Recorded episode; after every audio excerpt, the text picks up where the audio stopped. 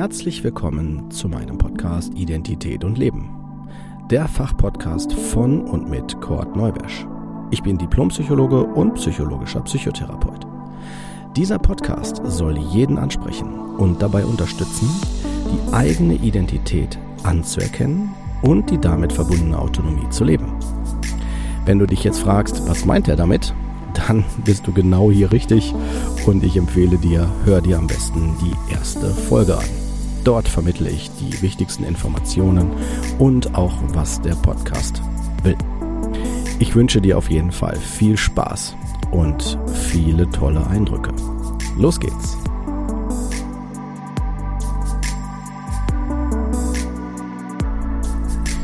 Herzlich willkommen zur 30. Folge Veränderungen. Dieser Begriff ähm, wirkt vielleicht auf den ersten Blick ein bisschen simpel, langweilig, einfach. Der Begriff ist aus meiner Sicht wie eine Tür, ein Tor zu sehen, was mir die Möglichkeit gibt, aus einem aktuellen Zustand ähm, in einen anderen Zustand überzugehen. Weil Veränderung beschreibt einen Prozess. Und zwar nämlich von, man könnte jetzt ganz schematisch sagen, Zustand A zu über zu Zustand B. In unserer Natur erleben wir das ständig. Und zwar in jedem Moment. Nehmt das Beispiel der Jahreszeiten. Die Jahreszeiten kommen immer wieder, es gibt immer wieder einen Rhythmus dafür und sie sind ständig in Veränderung. Genauso wie äh, Lebensmittel. Wenn ihr Lebensmittel frisch kauft, werdet ihr sehen, dass sie sich über die Zeit auch mit verändern. Wir hören also raus, ein Kriterium, was hier ganz wichtig ist, ist das Kriterium der Zeit. Wir können die Zeit sehr kurz fassen, wir können die Zeit sehr lang nehmen, je nachdem, wie wir drauf schauen, werden wir feststellen, es äh, wirkt so, als wenn es äh, ja so gut wie keine Veränderung oder vielleicht so augenscheinlich äh, keine Veränderung gibt. Aber äh, Veränderungen sind immer da. Es kann aber sein, dass sie vielleicht auch nicht richtig sichtbar sind. Und vor allen Dingen auch die Frage sich natürlich stellt, auf was achte ich bei den Veränderungen? Nehmen wir nochmal das Beispiel der Natur, den Baum. Wenn wir jetzt sagen, der Baum, verändert er sich über die Jahreszeiten? Ja, je nachdem welcher Baum das ist, äh, wird er sich natürlich auch phänotypisch viel deutlicher verändern. Ähm, er wird sich aber auch, wenn ich die Perspektive auf was Bestimmtes lege, vielleicht erstmal gar nicht verändern. Also wenn ich einfach die Perspektive wähle, ist der Baum da und bleibt der Baum. Werde ich feststellen, dass der Baum immer da bleibt, also immer gleich bleibt, weil er da ist. Wenn ich die Perspektive aber wähle, zu schauen, ähm, wie er aussieht, wie seine Beschaffenheit ist, ähm, wie viele Blätter er hat, wie er vielleicht sich im Frühling, im Herbst oder im Winter oder im Sommer ähm, verhält, wie er aussieht, dann äh, werde ich ähm, Unterschiede feststellen. In den meisten Fällen, je nachdem, was es für ein Baum ist. Es gibt auch Bäume, die, da sind die Unterschiede nicht so deutlich. Nur aber, um euch damit deutlich zu machen, halt, dass Veränderungen entweder eher wirklich sofort sichtbar sind oder auch nicht. Und je nachdem, wie die Veränderung ist, werden wir sagen, ja, das ist gut, die wollen wir ja auch haben. wenn wir uns vorstellen, irgendwie, wir sind im Sommer und möchten so gerne vielleicht ein bisschen Sonne haben oder es schön warm haben und es ist vielleicht aber gerade eher Regenzeit, dann äh, werden wir natürlich uns freuen, wenn plötzlich die Sonne da ist. Das heißt also, ein weiterer Punkt neben der Zeit für uns Menschen ist natürlich auch der Aspekt der Erwartungen, gerade was Veränderungen betrifft. Je deutlicher und je äh, stärker abweichend von dem Ist-Zustand, ja, äh, was die Veränderung jetzt betrifft, ähm, ist natürlich die äh, Wahrscheinlichkeit, sich enttäuscht zu fühlen, umso höher, je weniger ich die Veränderung zum Zielzustand hin nicht erreiche also wenn ich zum einfach mal ein deutliches Beispiel, ähm, wenn ich jetzt äh, Übergewicht habe und möchte vielleicht 30 Kilo abnehmen in diesem Jahr, sei da mal hingestellt, wie äh, wie schnell ich das will und ob das gesund ist und so weiter. Ne? Weil je nachdem, wie stark die, das Übergewicht ist, macht es Sinn, das auch gut zu durchdenken, weil es ja auch um gesundheitliche Veränderungen geht. Und äh, das sollte man vielleicht dann auch nochmal von Fachleuten begleiten lassen. Aber nehmen wir mal an, jemand möchte jetzt 30 Kilo abnehmen. Und man sagt sich, ich möchte jetzt in einem Sommer das schaffen. Dann wird die Person eine hohe Erwartung an sich haben, nämlich dass es auch entsprechend klappt. Dann kann es sein, dass die ersten zwei, drei Wochen vielleicht super funktionieren und die Person auch schon einiges an Gewicht verloren hat, aber dann plötzlich stoppt es. Oder man nimmt wieder was zu. Und je nachdem, wie hoch die Erwartung war, wird die Person dann enttäuscht sein. Das heißt also, Veränderungen sind neben der Zeit auch von Erwartungen abhängig. Ich sagte eingangs, dass ja das äh, eines der mächtigsten oder vielleicht auch stärksten oder ich will mal ein anderes Wort benutzen, vielleicht die Lösung ist, um etwas in einem Leben ähm, zu, äh, ja, in einem anderen Zustand zu überführen. Da ist Veränderung die einzige Lösung dafür.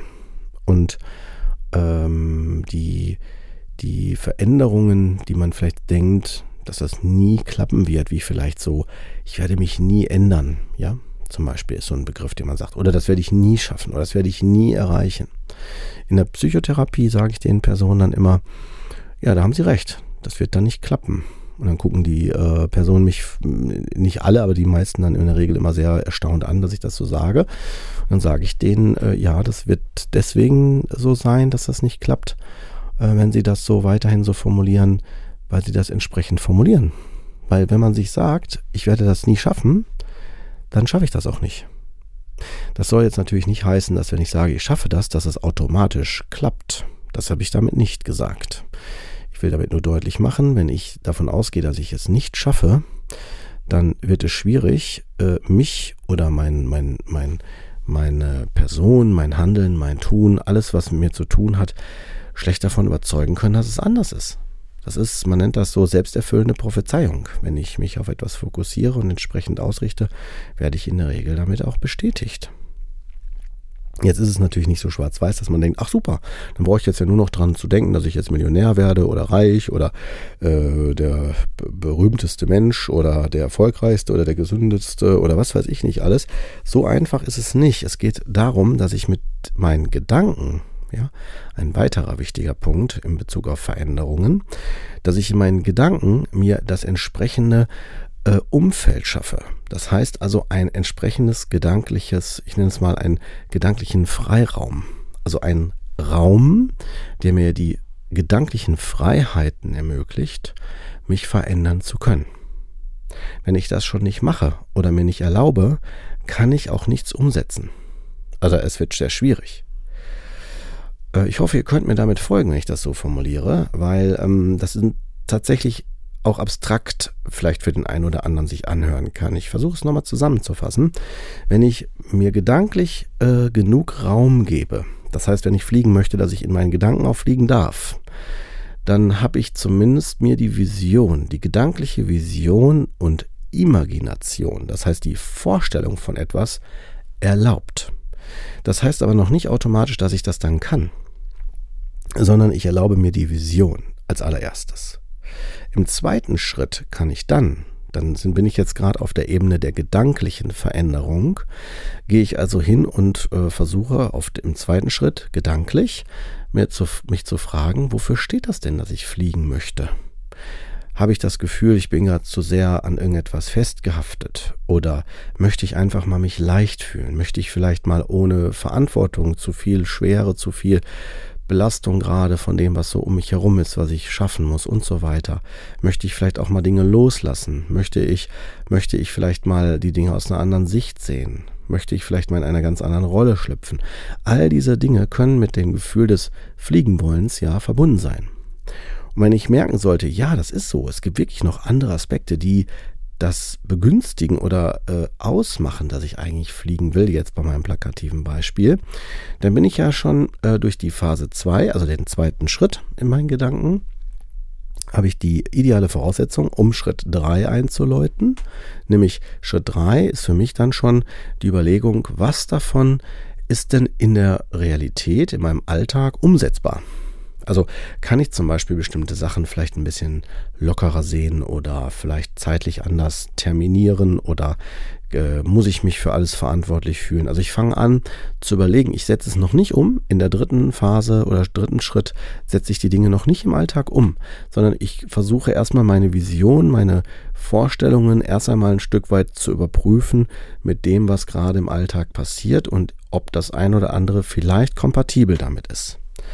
Erst im nächsten Schritt, also im vierten Schritt, da fängt jetzt von dem Bereich der gedanklichen Veränderungen, beginnt der erste Schritt quasi äh, im Bereich der ähm, gelebten, also dem, dem äh, der Veränderung im Außen, dass ich also etwas wirklich versuche umzusetzen.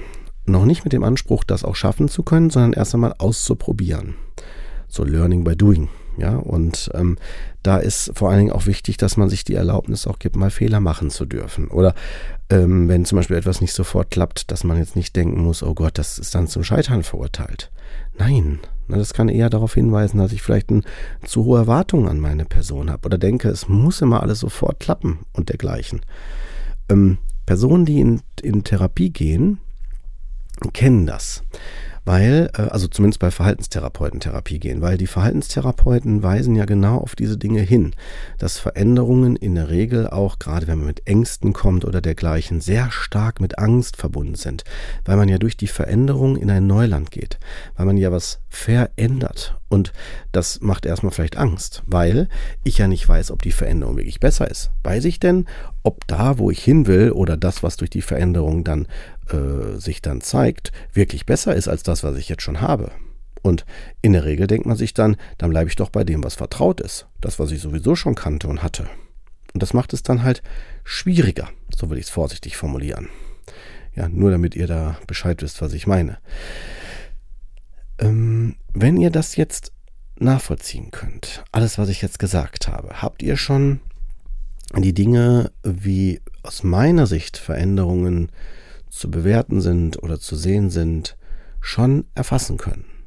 Zumindest von dem, wie wir das konstruktiv nutzen können, wie wir mit unseren Wünschen und Vorstellungen für, für Dinge ähm, konstruktiv, wie ich gerade sagte, umgehen können, wie wir diese Veränderung herbeiführen können. Destruktiv wäre, dass wir halt Veränderungen nutzen, um Schaden herbeizuführen oder wie selbsterfüllende Prophezeiungen dann bestätigen und feststellen, ja, stimmt, natürlich bin ich ja auch dann einer ein Versager oder ich schaffe das nicht und dergleichen. Ne? Aber auf diesen Aspekt gerade der destruktiven Veränderungen oder die Auswirkungen der destruktiven Veränderungen gehen wir sowieso irgendwann äh, ich kann noch nicht genau sagen, wann welcher Folge, aber da gehen wir auf jeden Fall noch ins Detail, wenn wir mehr in das Pathologische, in das Symptomorientierte gehen. So, auch hier möchte ich euch wieder gerne mit meinen ja, Gedanken und äh, Formulierungen auch wieder in eure eigenen Gedanken und weiterführenden Gedanken äh, gerne damit allein lassen und würde mich freuen, wenn ihr das nächste Mal wieder dabei seid. Und bis dahin wünsche ich euch erstmal einen angenehmen Tag.